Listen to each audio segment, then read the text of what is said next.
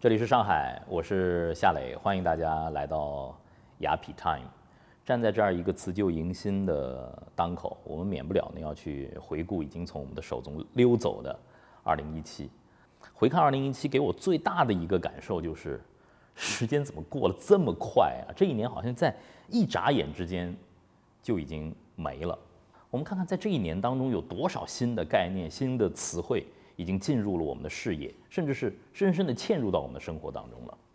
二零一七，区块链、比特币、共享经济、新零售、赋能这些词，是不是扑面而来？真的是应接不暇。不过呢，嗯，就算这个时代再快的发展，我想每个人都会要找到自己的定位，要安住在当下。对于夏磊来说，也一样。回看二零一七年，二零一七对我来说也是非常重要的一年。在这一年呢，我迎来了自己在新闻叶线的第十个年头。但是呢，也是在这一年，我向主播台、向新闻叶线说了再见。呃。当说出再见这句话，向自己已经从事了二十年的新闻工作去挥手告别的这一刻，嗯，心中没有遗憾，反而是充满了一种感激。自己从事新闻工作的这二十年，也是中国的社会发生巨变的二十年。我有幸能够在自己最好的这个青春年华当中，能够进入到媒体的行业，能够见证和。参与了中国的改革开放的这二十年的进程，这二十年的新闻的从业的经历，也真的是成就了我，塑造了我。这是我要感谢电视，感谢新闻的。但为什么在二零一七年要向呃叶县要向主播台做告别？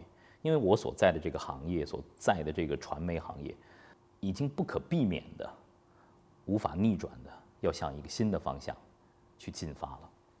现在对于传媒行业来说，我们的跑道是新的，观众的收看的习惯是新的，呃，语言表达的方式是新的，技术是新的，我们的整个生产内容的组织架构必须是新的，人的思维也应该是新的。这些全新的要求推动着我，而且呢，也在。鞭策着我，一定不能留在自己的舒适区当中，而要更勇敢的去走出这一步。我觉得，当自己说完再见的那一刻，我觉得反而平静，呃，轻松了，好像是获得了一种前所未有的自由。但是，一个人在面对自由可以掌控自己的时间的时候，唯一对得起自由的方式方法，就是你要只争朝夕的去创造。在二零一七年，对于夏磊，对于雅痞 Time 的小伙伴来说，就是只争朝夕的一年。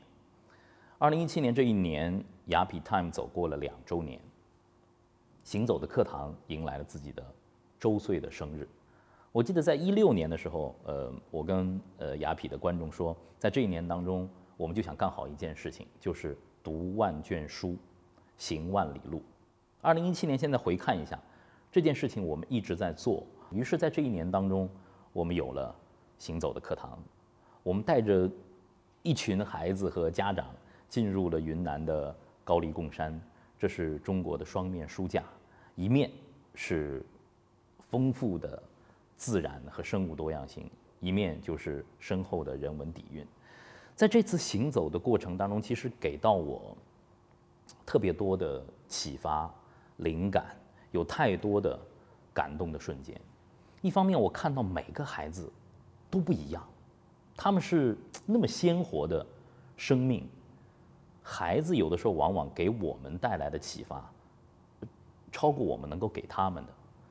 在高黎贡山的这一次行走当中，我看到了《十万个为什么》，董礼成。虽然他年纪轻轻，但是他的阅读量让我觉得非常的惊诧。他有着一个真正。学习者的那种热情，就是问的能力。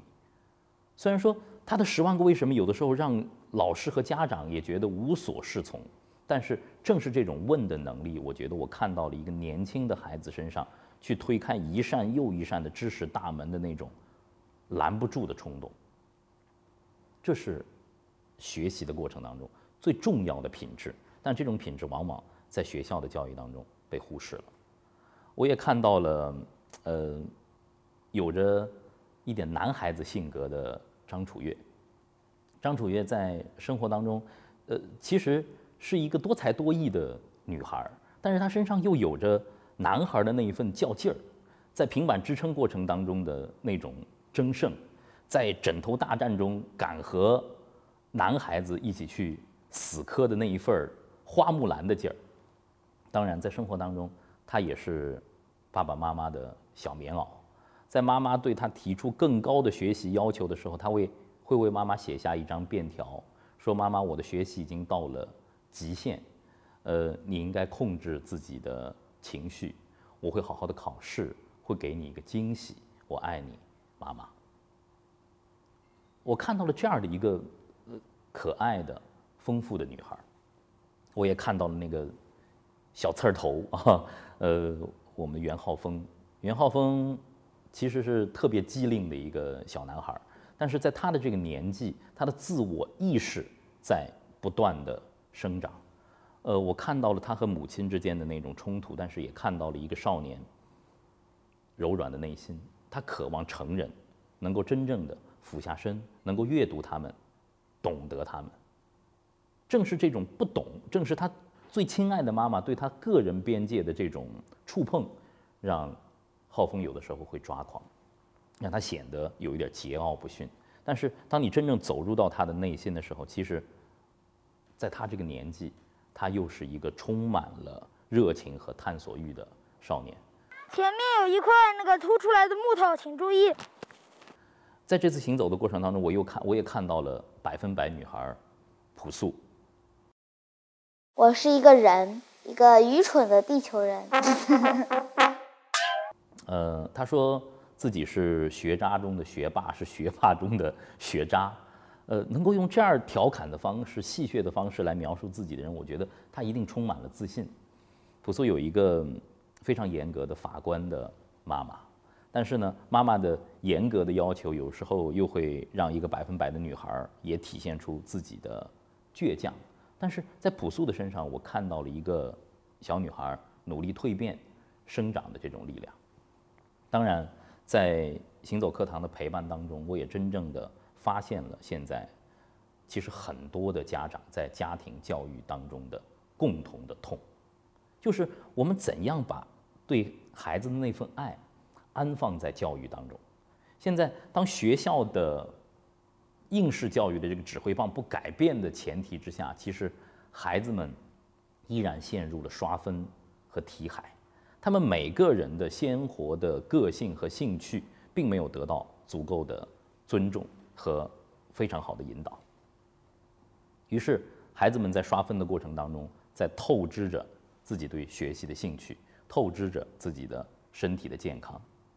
如果没有那些题海，没有那些分门别类的三六九等的排名的话，很多家长就跟我说，也许。没有那些考试，没有那些排名，没有那些作业，我们家就是母慈子孝，这是家中共同的痛。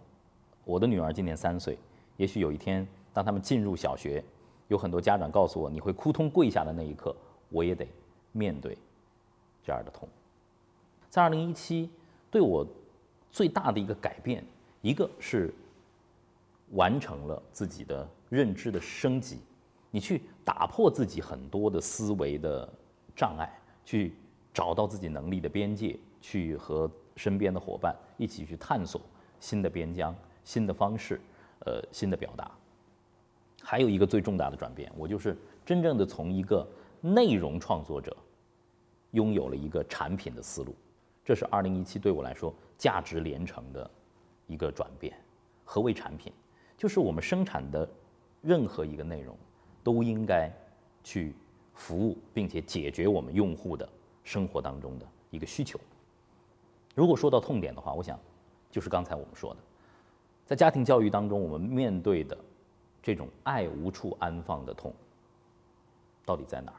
我们的孩子们是不是能够接受更好的通识教育？有没有更多的优秀的老师能够为他们提供在细分领域的拓展类教育上面的最优秀的教育类的产品？孩子们的兴趣能不能被激发，发自内心的愿意去学习？我们的老师能不能和家长一起俯下身来，真正的去阅读孩子，读懂孩子，为他们提供他们感兴趣的产品？其实，读万卷书，行万里路，要做的后面的这件事情，我们就是要培养真正的现代的读书人，不是只会读死书，而是学会思辨，在读书的过程当中，不断的提出问题，否定自己。再提出问题，这是有着独立的精神、自由的人格的读书人，我觉得必备的一个素质。如果没有这些，我们读书干什么呢？另外，说到产品的思维，其实雅痞 Time 在二零一七年除了读万卷书、行万里路之外，我们还做了很多呃我们的观众也很喜欢的艺术和文化方面的访问，这就是。雅比 time 的另一条腿，让艺术生活化，让生活艺术化。二零一七年就这么快的从我们的指尖溜走了。呃，二零一八已经是在我们的眼前。如果说是要去展望已经到来的二零一八，我想每个人都会有呃自己心中想去实现的那些小目标。对于呃雅痞 time 和雅痞的伙伴们来说，其实在二零一八。我们会坚持自己的初心，我们会继续读万卷书、行万里路的使命。我们希望更多的优秀的老师能够认同行走课堂的理念，能够和我们一起设计并且服务现在的孩子和家长。我们和孩子一起来分享学习的乐趣，呃，也感受成长的乐趣。呃，当然，在二零一八年呢，呃。夏磊也希望，我们更多的家长和孩子们能够进入到行走的课堂当中，通过我们的公益课，通过我们呃短期的这些在非常美好的教育场景当中的这些课程，能够去更好的见证、发现孩子身上的悠长，把孩子们放到他们最感兴趣的那条他们拦也拦不住的跑道上，让孩子们快乐的去学习。在二零一八年来的时候，我们再回看二零一七，有一点是让我非常欣慰的，就是，呃，两年之前雅比 time 创设的那一刻的我们的初心，并没有改变，像玩一样工作，像工作一样玩儿，像蝴蝶一样生活，像蚂蚁一样工作。二零一八年，我们注定会面对更多的变化。和不确定性，但是这就是生活本身。呃，当你做了一个选择的时候，你必须坚定的去站在自己的选择的这一面，去由衷的热爱自己的这个选择，然后一直走下去。二零一八，雅痞夏磊依然是那个在路上的老男孩。二零一八来了，在这儿，我要祝我们。雅痞 time 的观众，祝行走课堂的所有的孩子们和家长们，都能够在二零一八年发现更好的自己，拥有更好的生活，让我们不停步向未来。这里是上海，我是夏磊，我是夏磊，欢迎您来到雅痞 time。大家好，我是夏磊，欢迎您来到雅痞 time。现在呢，我正在喜马拉雅美术馆。我现在正在黄浦江的西岸，共青森林音乐节的现场。